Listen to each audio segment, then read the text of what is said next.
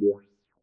Obwohl es sehr spät war, die Nacht hatte ihren Mantel über das Dorf gelegt, war die Tankstelle noch geöffnet. Sein Herz schlug schneller, seine Hände waren feucht, als er in der Tankstelle eine Dose Bier kaufte. Mit der Dose Bier ging er zurück zu seiner Wohnung. Thomas wohnte in einem Dorf, er trug ein weißes Unterhemd und eine schwarze Jogginghose. Er schwitzte, als er das Bier trank. Er wog 120 Kilo.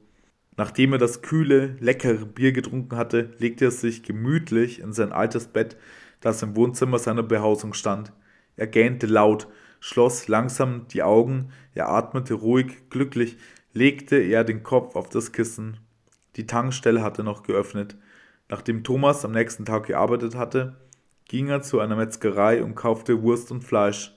Seine blauen Augen glänzten, er lächelte aufgeregt.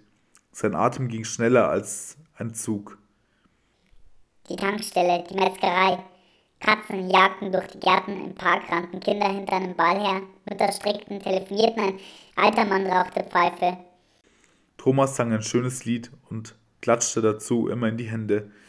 Er hüpfte über Pfützen und drehte sich im Kreis, als er von der teuren Metzgerei zu seiner kleinen, warmen Wohnung ging.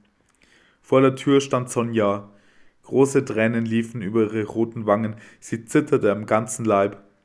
Gedanken verloren, blickte sie an Thomas vorbei. Thomas ballte seine Fäuste und hörte damit auf, ein Lied zu singen und in die Hände zu klatschen. Die Tür wurde geöffnet, ein Vogel wurde vom Wind durch die Luft gewirbelt, der Kaffee wurde gekocht, Thomas wurde von Sonja gefragt, ob er Bier getrunken hätte.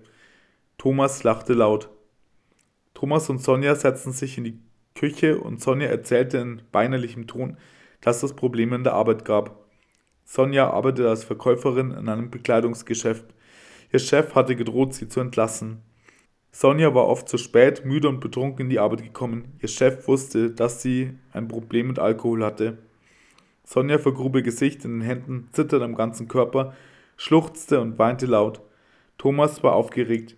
Er streichelte die Haare von Sonja, hoffte, dass es ihr besser gehen würde. Sonja hörte nicht auf zu weinen. Ihre Gefühle waren, waren düster wie die Nacht. Thomas Augen waren weit geöffnet. Er biss mit den Schneidezähnen auf seine trockene Zunge, als er die weinende Sonja vor sich sah. Städte des Glücks, Häuser der Euphorie, monotone Peripherie.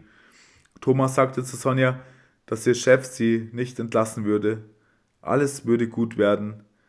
Thomas schrie vor Glück, als er am nächsten Tag zur Tankstelle ging, um Bier zu kaufen.